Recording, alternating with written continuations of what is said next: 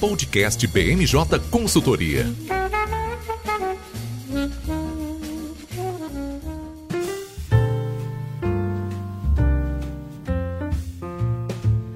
Olá, pessoal, sejam bem-vindos a mais um BMJ Entrevista. Eu me chamo Luan Madeira, eu vou ser aqui o condutor dessa conversa de hoje e eu estou aqui acompanhado da senhora Talita Antoni, que é a atual assessora-chefe de boas práticas regulatórias da Agência Nacional de Vigilância Sanitária. Tudo bem, Talita? Tudo bem, Luan. Obrigada pelo convite. Eu que agradeço a sua participação. E aqui nos auxiliando também nessa conversa, eu tenho a Thaís Cardoso, que é a consultora de relações governamentais focada na área de bens de consumo da BMJ Consultores Associados. Tudo bem, Thaís? Tudo ótimo, Luan. Tudo ótimo, Thalita. Que bom, Thaís. Muito obrigado pela presença também. Para quem não conhece, eu vou passar um pouquinho a palavra para a Thalita se apresentar, mas a Thalita é assessora-chefe ali de melhoria de qualidade regulatória dentro da Anvisa, mas já atua dentro da agência há bastante tempo, né? Em 2022 ela assumiu esse cargo depois de passar mais de seis anos ali à frente da Gerência Geral de Alimentos.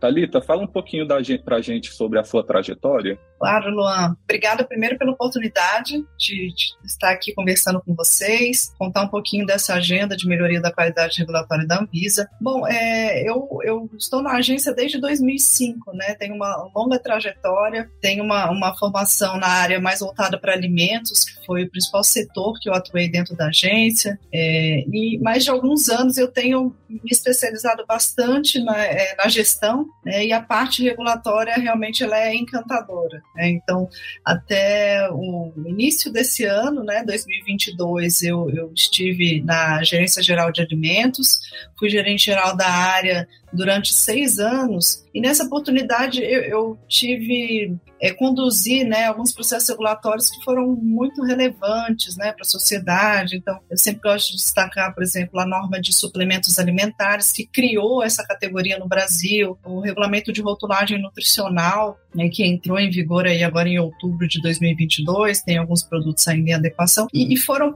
foram processos regulatórios na Anvisa que foram pilotos, né, que instituíram e utilizaram as ferramentas de melhoria da qualidade regulatória, processos bastante participativos. Então, eu comecei a, a me interessar muito né, pela parte regulatória, que é um, coração também da atuação da agência. Não, com certeza. E aí o seu trabalho, né, é sempre bom reforçar, foi um trabalho super relevante. Esse ano nós vimos aí a entrada em vigor das normas de rotulagem nutricional frontal no Brasil. Com certeza a gente só consegue imaginar o desafio que foi conduzir essa discussão que durou muitos anos, né? Então é muito bom tê-la aqui conosco e é muito bom ter você também dentro da Anvisa discutindo um tema tão relevante que é o tema de boas práticas regulatórias, né? É um tema que ele é muito transversal, é, ele impacta todas as áreas de atuação da Anvisa e não só da Anvisa, eu diria de todos os órgãos públicos, né? As boas práticas regulatórias, elas são instrumentos relevantes aí para todo mundo.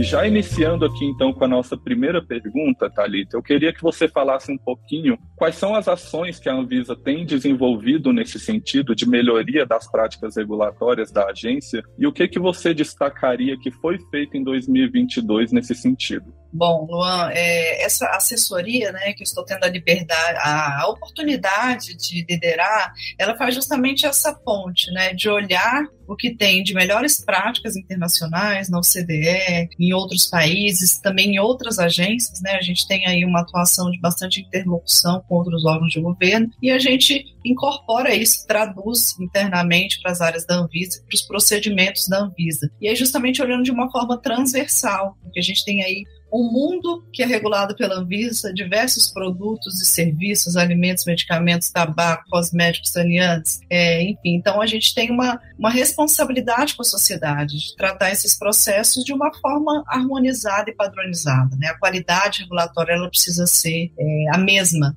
em todos os setores da Anvisa. Então, essa assessoria que eu, que eu estou liderando agora, ela traz né, essa, essa visão transversal e implementação desses procedimentos. Bom, em 2022 a gente teve é, diversas oportunidades de avançar nesses instrumentos de melhoria da qualidade regulatória. Eu gostaria de citar a conclusão do processo de revisão e consolidação de normas, né, que foi um processo que ele foi tornado obrigatório pelo decreto 10.139 em 2019. É, o trabalho ele foi iniciado em 2020, é, mas no final, principalmente de 2021, houve uma dedicação muito grande de toda a Anvisa e nós tivemos um resultado bastante expressivo né, em relação à revisão e consolidação de normas, com redução de cerca de 52% do nosso estoque regulatório. Então, foi um, um trabalho é, importante que vai ter aí a sua continuidade. É, acho que outra ação que é, que é interessante divulgar é o avanço da implementação da avaliação do resultado regulatório.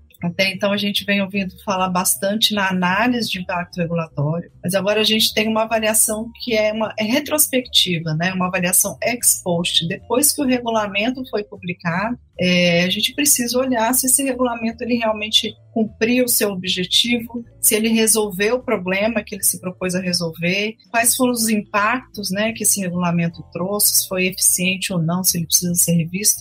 Então, a avaliação de resultado regulatório, aí no finalzinho desse ciclo regulatório, é, ela também foi tornada é, obrigatória, né, pelo, pelo mais recentemente, em 2021, pelo decreto de AIR, o decreto 10.411. Então, nós estamos, iniciamos esse trabalho, continuaremos aí no próximo ano, é, disseminando essa ferramenta internamente na Anvisa. É, tivemos a publicação da nossa primeira agenda de ARR, de avaliação de resultado regulatório, foi uma agenda transitória, posso explicar um pouquinho depois sobre ela também. E aí ações também que a gente vem sempre buscando na assessoria regulatória, de melhoria da qualidade regulatória, avaliar se o fluxo que a Anvisa adota pelos seus processos é o mais eficiente. Né? A Anvisa tem uma produção normativa enorme. No contexto da pandemia, nós aumentamos aí cerca de 200% a nossa produção normativa para conseguir responder rapidamente né, à, à pandemia. É, então, nós precisamos ter processos que sejam legalmente conformes é, que sejam eficientes. Né? Então, também trabalhamos aí na simplificação de fluxos, por exemplo, na aplicação recente da atualização periódica. Também acho que é outro destaque que eu gostaria de deixar. É, perfeito, Talita. Muito obrigado. É, do lado do setor privado, né, e aí principalmente aqui falando como uma consultoria, de fato essas melhorias no processo regulatório elas têm um impacto bastante relevante até na, na em questões de acompanhamento, né? A Anvisa a gente repara tem um esforço muito grande de também tornar tornar seus processos não só mais é, alinhados, digamos, às boas práticas, mas, mas também muito transparentes, né? E isso facilita muito aí o trabalho de acompanhamento, reporte, né, e de identificação dos impactos, né, que as medidas que a Anvisa vai, vai publicar é, para o setor privado. Então, de fato, isso é um, um procedimento bastante relevante, digamos, para toda a, a indústria brasileira.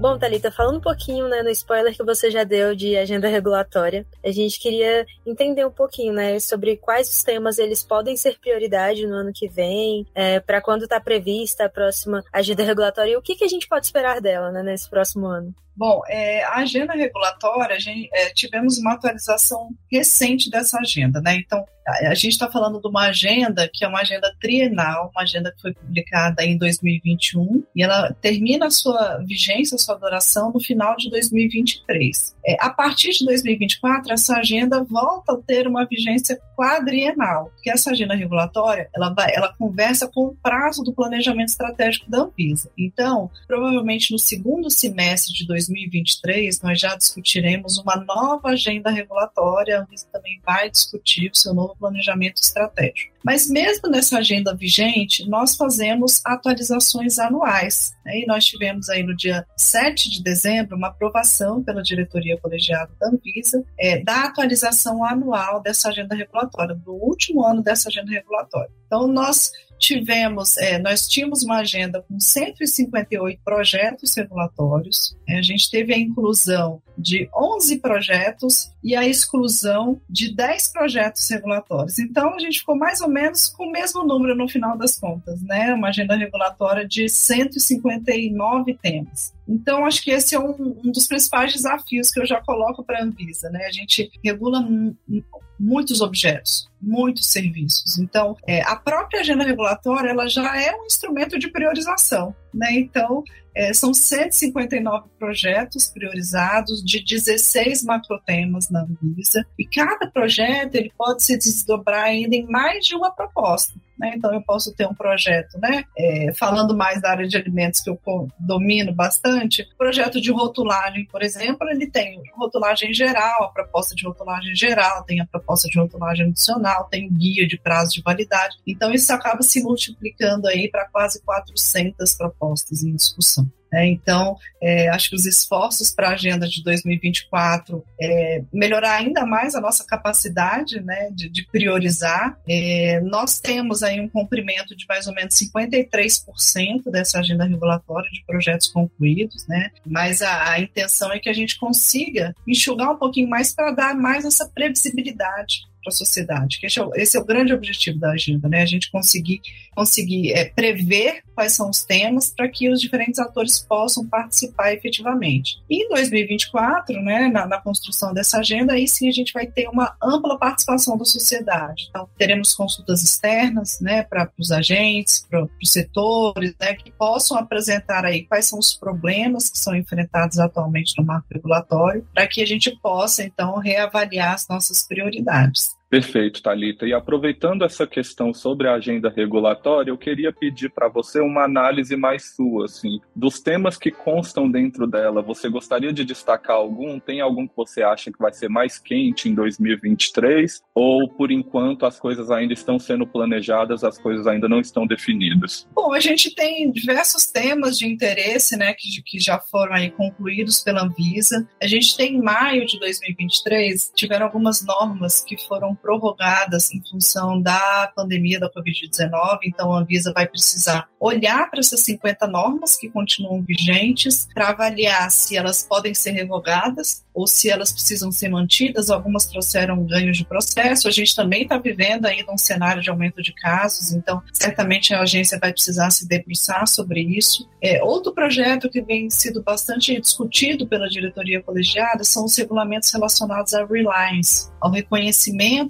de práticas internacionais. Então, essa é uma pauta que provavelmente vai haver discussão na área de medicamentos, na área de certificado de boas práticas de fabricação também. Houve a inclusão de um projeto relacionado a esse tema. Perfeito, Talita, muito obrigado. E aí acho que eu vou aproveitar já o, o ensejo de você ter mencionado algumas normas da da pandemia e aproveitar para perguntar para você, né? Você já mencionou um pouquinho, mas com certeza a pandemia, né, durante esse processo a Anvisa foi um dos órgãos que foi mais afetado, né? Teve ali muita discussão a respeito de vacina e tudo isso acabou caindo no colo da agência, o que fez com que alguns processos tivessem que ser mudados, tivessem que ser acelerados, né? A gente acompanhou daqui que muita coisa teve que ser feita à medida que os problemas iam surgindo, né? E aí, um ponto interessante para gente aqui, né, como consultoria para os nossos clientes, é que antes da pandemia a Anvisa tinha muita parte, a, a perspectiva de realizar diálogos de, é, no auditório da agência.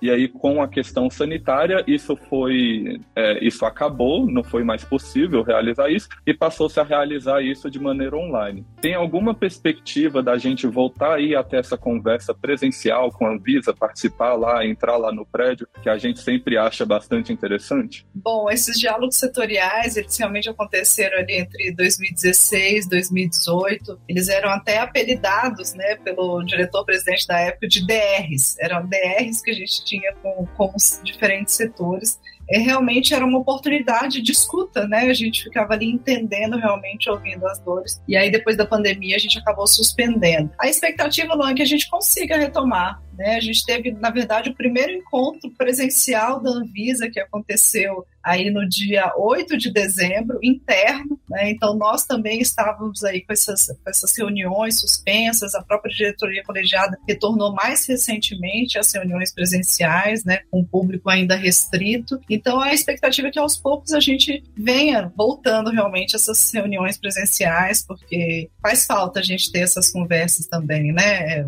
O remoto ajuda muito, ajudou muito a gente, mas eu acho que é importante a gente conseguir retomar também. Mas é, a gente também teve a oportunidade de aprimorar né, a participação social em diferentes formatos né, ao, ao longo desses últimos anos. A gente usava muito a consulta pública, era basicamente o único formato de participação social, e agora a gente já tem o que a gente chama de cardápio de participação social. Não sei se vocês, é o público aqui do, do podcast, conhece esse cardápio, ele está no portal da Anvisa, e é justamente para estimular diferentes formas de participação social. Então, geralmente essas DRs, né, a gente costuma chamar de, de, de é, diálogos setoriais, né? Então, determinados atores, grupos podem ser chamados para discutir determinado tema. A gente tem também as tomadas de subsídios, né? Pública de subsídios, geralmente voltadas para os relatórios de análise de impacto regulatório. É, então, temos tentado diversificar essa forma também de participação para que também a ausência das, das reuniões presenciais não sejam é um ponto para reduzir né, essa participação. Perfeito. Puxando um pouquinho esse gancho que você falou das participações, né, dos modos que a gente pode atuar um pouco mais, como consulta pública, as próprias DRs que você estava citando, Talita. Quais são as suas recomendações para esse fortalecimento e aproximação do relacionamento entre a indústria e a Anvisa, por exemplo, considerando essa participação mais social que você falou? Bom, a gente possui uma série, a Anvisa possui uma série de canais e mecanismos institucionais por meio né, dos quais o setor pode participar, pode interagir tanto com o corpo técnico quanto com o corpo diretivo da Anvisa. Então, eu acho que é importante que, que o setor, né, a sociedade conheça esses caminhos. Então, a gente tem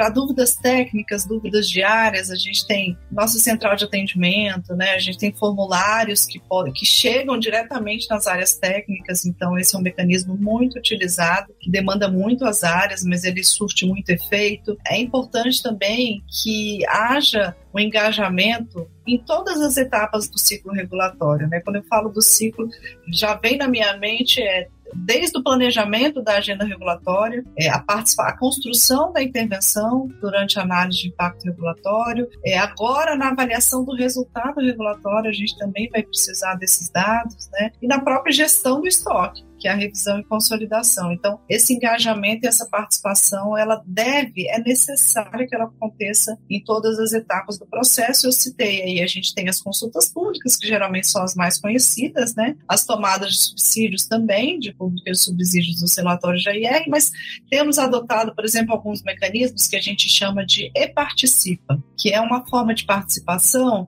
que permite um diálogo com os diferentes agentes durante todo o processo regulatório. Então, a gente tem alguns processos que estão nos estágios iniciais da análise de impacto regulatório, ainda discutindo problemas, objetivos, mas já é aberto um formulário onde a sociedade já pode se apropriar e isso aí fica aberto durante um longo processo. Então, é, tem alguns, algumas ferramentas, a Anvisa tem se utilizado também das suas redes sociais, né, além do portal, para tentar fazer essa divulgação e permitir que a sociedade conheça esses diferentes instrumentos. Perfeito, né? E sempre bom reforçar que as reuniões da diretoria colegiada também são sempre transmitidas, né? A gente tem ali também uma oportunidade de acompanhamento da, dos votos dos diretores da agência, né? Que é bastante transparente, bastante claro, bastante objetiva e que aí toda a sociedade, a BMJ inclusive, está sempre de olho, a gente está sempre acompanhando para reportar para os nossos clientes. É muito bem lembrado, é, as reuniões da diretoria colegiada elas são transmitidas pelo canal do YouTube da Anvisa e as pessoas também podem pedir, caso haja né, algum interesse específico na pauta, existe um procedimento para que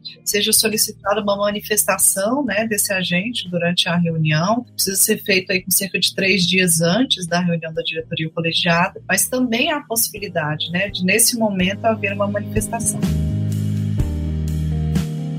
E agora eu queria mudar um pouquinho aqui o tema. É, a gente falou muito sobre processo regulatório de maneira mais ampla, né? Sobre as melhorias que a sua assessoria está propondo para a Anvisa como um todo, mas também existem alguns temas que ficam mais focados na sua assessoria, né? Um deles é a questão do sandbox regulatório. É um tema que interessa os nossos clientes. A Anvisa já tem um processo aberto para discutir esse tema, que no Brasil ainda é um pouco incipiente, né? São poucos os órgãos que estão discutindo isso atualmente. Então eu queria ouvir de você o que, que você tem para nos dizer acerca desse sandbox regulatório, é, o que, que você gostaria de compartilhar com o setor privado que está nos ouvindo e quais são as expectativas em torno desse tema para o ano de 2023? Perfeito, uma ótima pergunta.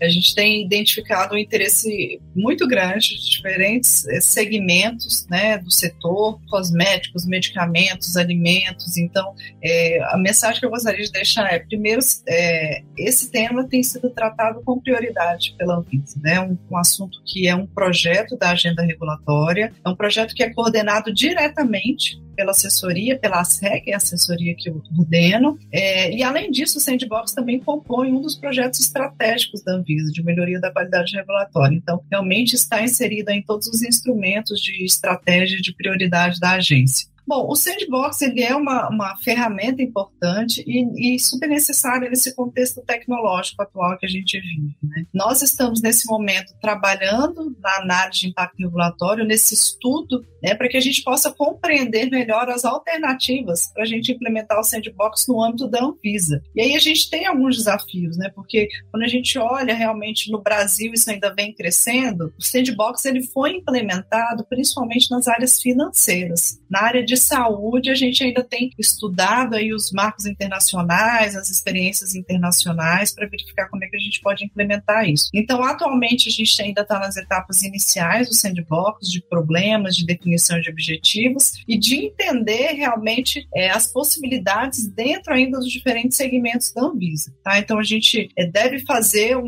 um diálogo, provavelmente ainda no primeiro trimestre de 2023, chamando os diferentes agentes já para essa discussão a partir partir desse levantamento inicial de problemas e objetivos que estamos concluindo. Tá? Então, em 2023, a intenção é que a gente consiga concluir esse projeto regulatório. Eu só faço uma ressalva, Luan. O sandbox, é, apesar dele ser realmente uma solução, principalmente para experimentar tecnologias ainda que não foram né, implementadas, ele não pode ser confundido como um fast track né, que muitas vezes a gente acaba vendo aí algum tipo de confundimento, nenhum tipo, nenhum fluxo mais simplificado, né, para tratar, por exemplo, temas de, que são de fronteiras. Para esses assuntos, geralmente o que a gente observa é que a análise de impacto regulatório é de fato a melhor ferramenta para a gente chegar na alternativa regulatória. Então, é, a gente vai fazer essa experimentação né, nesse ambiente controlado, tentar definir quais são pilotos, por exemplo, onde a gente possa testar esse sandbox, mas entendendo um pouco essas diferenças e objetivos aí dessa ferramenta. Perfeito, Thalita. Então a gente já fica aqui com alguns recados para os nossos ouvintes, né? O tema vai estar na pauta no ano que vem. Se planejem para participar, né, das discussões que a Anvisa vai conduzir sobre o tema e não esqueçam também do que a senhora Talita destacou de participar da discussão em todos os âmbitos, né, possíveis, né? Não deixa para chegar só na consulta pública ou só no momento específico. É sempre importante ter aí também essa interlocução entre a agência, né, e o setor privado, porque afinal o setor privado vai ser muito afetado pelas decisões tomadas, mas a agência também pode receber insumos do setor privado para guiar as suas decisões com, a, a, com as melhores práticas em mente. Bom, pensando nessas perspectivas também que o Luan falou e que você falou, da gente ter uma maior participação nesse setor produtivo e a importância né, dos nossos clientes participarem, de a gente buscar múltiplas formas de participação, seja ADR ou outros meios, a gente queria entender também um pouquinho quais são essas ações que estão sendo tomadas para a gente promover esse ambiente regulatório favorável, né, quando a gente pensa o desenvolvimento social e econômico de áreas produtivas. Esse é um aspecto que é muito importante mesmo quando a gente fala de melhoria da qualidade regulatória. A Anvisa, ela é considerada uma referência nesse tema, né, na administração pública, e estamos buscando incorporar cada vez mais os métodos, por exemplo, para mensuração de custos, né, que foi uma, uma uma diretriz que veio com o decreto de AIR, o decreto 10.411, e também para simplificação regulatória no processo de elaboração de normas. Em relação à mensuração de custos, a gente inclusive fez promover uma capacitação interna dos servidores da Anvisa, né, para que esses regulamentos, a produção normativa da Anvisa, é, seja cada vez mais eficaz, né, para resolver os problemas regulatórios com o menor impacto e o menor custo possível. Então, é, eu diria que as ferramentas de análise de impacto regulatório regulatório, que agora tem incorporado, né, na, na, na comparação das alternativas, essa mensuração de fluxo, de, de, custos e avaliação do resultado regulatório, que também é estamos aí buscando essa disseminação,